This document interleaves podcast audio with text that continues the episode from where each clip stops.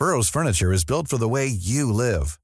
From ensuring easy assembly and disassembly to honoring highly requested new colors for their award-winning seating, they always have their customers in mind. Their modular seating is made out of durable materials to last and grow with you. And with Burrow, you always get fast, free shipping. Get up to 60% off during Burrow's Memorial Day sale at burrow.com slash ACAST. That's burrow.com slash ACAST. burrow.com slash ACAST.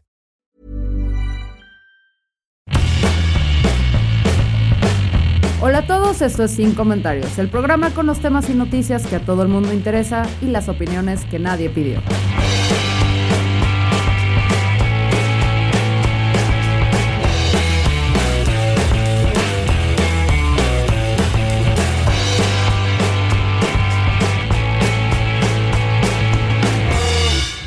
Me llamo Fernanda Dudet y creo que soy una persona. Y digo creo porque últimamente la tecnología, específicamente la inteligencia artificial, está llegando a niveles insospechados. Si bien siempre hemos tenido inteligencia artificial o cierto nivel de ella, esta ha sido considerada, hasta la fecha como débil, ¿no? Una calculadora que hace ciertas como acciones muy específicas de los humanos, motores de búsqueda, etcétera, etcétera. Pero cada vez se invierte más dinero, más tecnología y más conocimiento en estas herramientas al nivel de que están llegando ya a ser casi indistinguibles para algunas personas. Y este es un dilema que se viene planteando desde hace años. De hecho, en 1950, Alan Turing, un científico muy, muy importante por su trabajo durante la Segunda Guerra Mundial y a pesar de eso lo condenaron por ser homosexual y tuvo un, una historia muy trágica. Hay una película, véanla, es muy buena. Aquí mi pareja insiste en que Reino Unido le, le debe una disculpa a Alan Turing. Me sorprendería que no se la haya hecho, pero ese es otro tema. El caso es que este sujeto desarrolló un examen para evaluar qué era, o más bien si la inteligencia artificial podía como que determinar si era capaz de pensar como un ser humano o no. El examen era muy sencillo, de alguna manera, y necesitaba tres partes. Necesitaba una computadora con inteligencia artificial, necesitaba una persona y otra persona, dos, dos personas, pues. El caso es que el sujeto A se ponía a interactuar a través de una pantalla y un teclado, nada de audio para no distraernos con esos temas. Se ponía a interactuar a través de una pantalla y un teclado escribiendo, con una con la persona y con la perdón, con la persona B y con una computadora. Si esta persona, este sujeto era incapaz de distinguir quién era la persona y quién era la computadora después de cierto número de rondas, pues ya hubiéramos podido determinar, según esta prueba súper simplificada, porque obviamente hemos llegado a otros niveles, podríamos determinar que esa computadora era capaz de pensar como un ser humano. Ahora, brinquemos al presente. Google, que vive principalmente de que nosotros usemos sus herramientas, de que interactuemos con su plataforma, tiene un modelo de lenguaje para aplicaciones de diálogo llamado Lambda o Language Model for Dialogue Applications, que básicamente sirve para mejorar las herramientas que impliquen diálogo, como lo haces con Google Assistant, con tus motores de búsqueda. Y el chiste es hacer estas interacciones parecer cada vez más conversaciones más naturales. Porque a diferencia de los chatbots, que están como que muy programados con preguntas y respuestas predeterminadas, donde es muy fácil que tú hagas una pregunta o contestes algo que el chatbot ya no sabe ni qué hacer y ahí murió la conversación, Lambda puede tener conversaciones abiertas. O sea, Lambda puede plantear que hablemos de perritos y tú te pones a interactuar con, con esta aplicación y esta no se sale tema, lo cual es para, o sea, para programación y que además parezca fluido y humano y todo está muy cañón. Además, Lambda puede hacer cosas como, por ejemplo, desmenuzar una gran tarea. Yo digo, a ver, Lambda, quiero aprender a cocinar.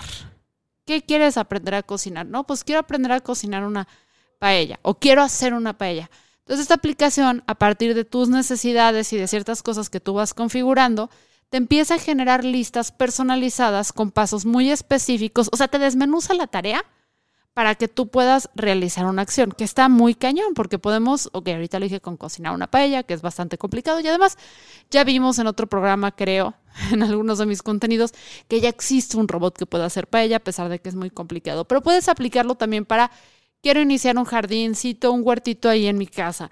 Ah, pues, ¿qué tenemos que hacer? Elegir las verduras, qué temporada tienes que, vas a empezar a sembrar, qué tipo de tierra necesitas y te empieza a desmenuzar todo. Además, puede ayudarte a desarrollar ideas a partir de una premisa que plantees. Oye, quiero este, escribir una historia sobre un niño que le da miedo la profundidad en el mar. Este es uno de los ejemplos que usaron en la presentación de Lambda 2.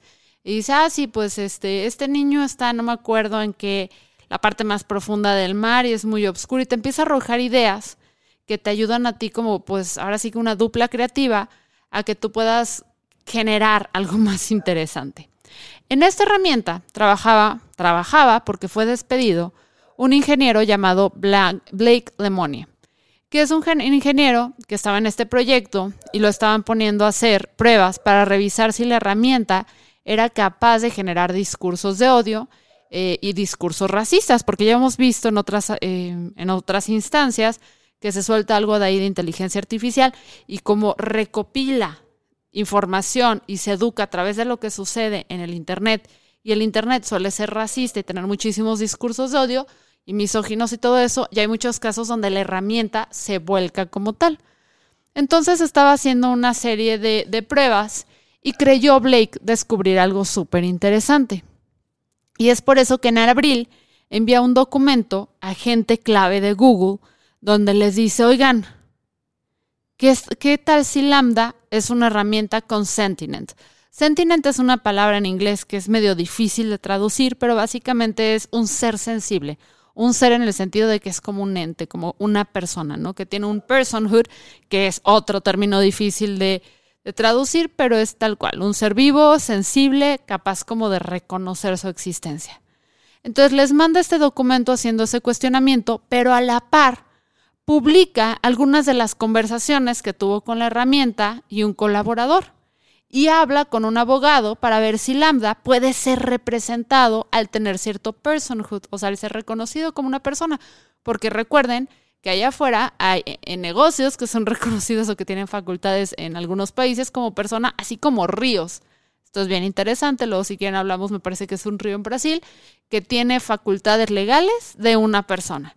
Entonces, pues dice, a ver, si esto es una herramienta que ya tiene conciencia, que tiene sentimiento, que todo esto, que tiene miedos, que tiene inquietudes, ¿por qué no podría ser representado? Entonces habla con este abogado y además habla con un legislador americano para ver qué onda.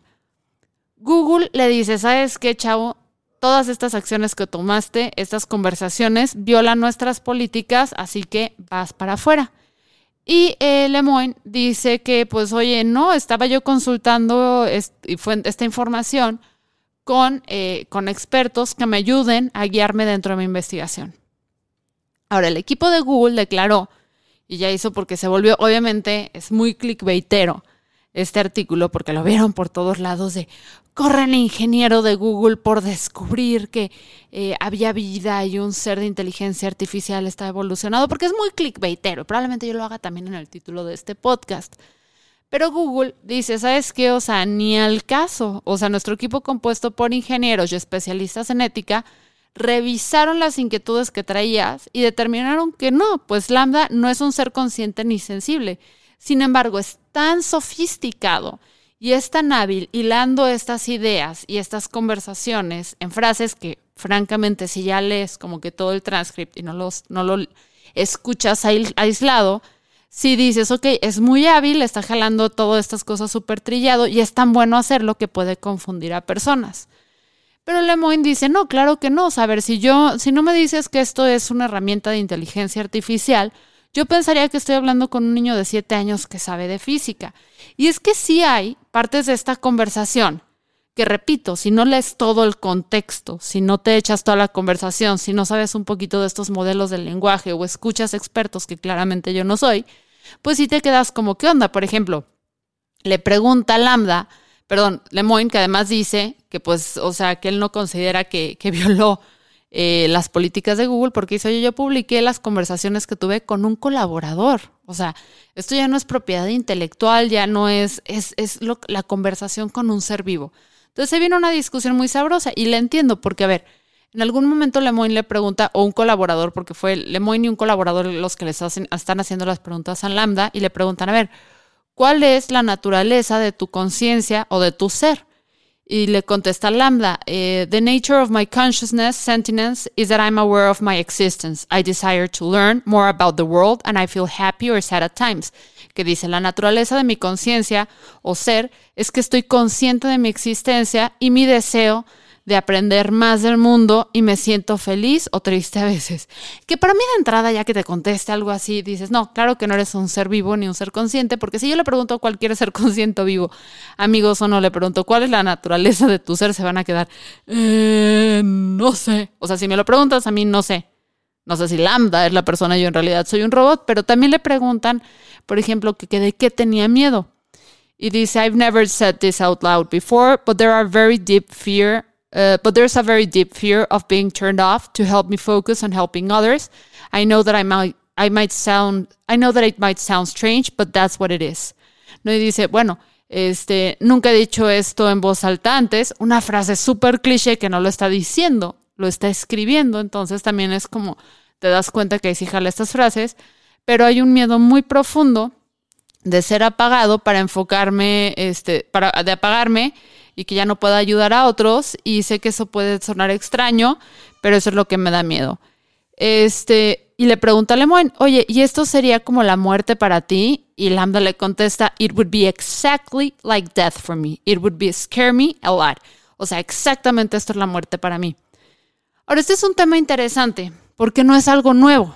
Timnit Hebrew es una experta en ética que trabajaba en Google que la contrataron, me parece ser porque ella fue la que encontró que había un problema con esto del reconocimiento facial, en todo esto de inteligencia artificial, donde se dieron cuenta que a las mujeres y a las personas de color no las identificaban tan fácil, entra a Google y luego publica un papel donde hace una crítica a la inteligencia artificial muy interesante. Eh, el papel se llama, ahorita les digo cómo se llama, se llama On the Dangers of Stochastic Parrots, Can Language Models Be Too Big? Que básicamente habla como, pues, de ciertos conflictos que hay dentro de la inteligencia artificial. Empezando, por ejemplo, la cantidad de carbón de dióxido que consume entrenar un modelo, que entrenar un modelo una sola vez, una sola vez me parece que consume eh, la cantidad de carbono que consumiría, o más bien produce la cantidad de carbono que produciría cinco autos a lo largo de su vida. Y eso es entrenarlo una vez. Un modelo de lenguaje lo entrenas muchísimas veces antes de llegar al producto deseado y normalmente lo estás pivoteando y estás corrigiendo. O sea, son muy costosos para el medio ambiente. Pero fuera de eso, dejando a un lado eso, esta mujer propone algo muy interesante en la que, en la que habla y dice, oye, pues es que un modelo de lenguaje, si es muy sofisticado, podría llegar a influenciar a personas muy influenciables, valga, la redundancia, y venderles ciertas premisas y hacerlos creer que son seres naturales, que son seres reales. Por ejemplo, aplicado este rollo de, del mejoramiento de ti mismo y ya sabes el propositismo de sé mejor, échale ganas, compe, dijo, esto puede ser muy peligroso.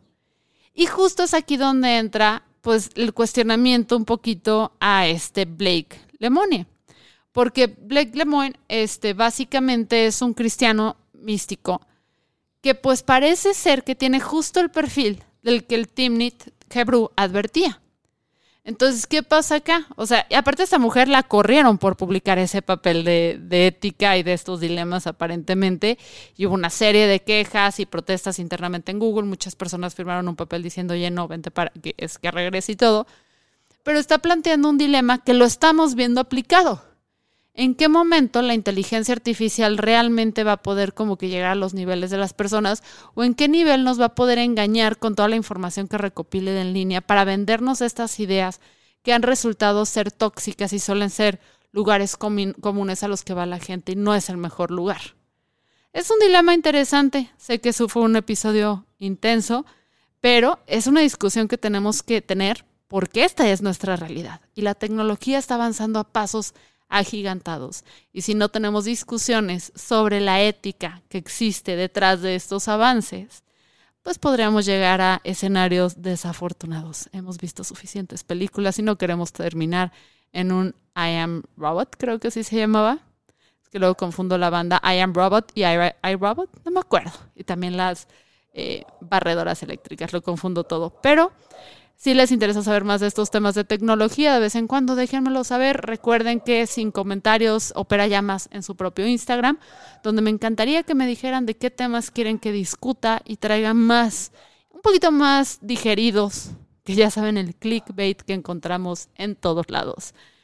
Yo soy Fernanda Dudet, de fondo se escuchó a mi colaborador eh, llorando, a los perros ladrando. Esta es la nueva realidad, chicos. Chao.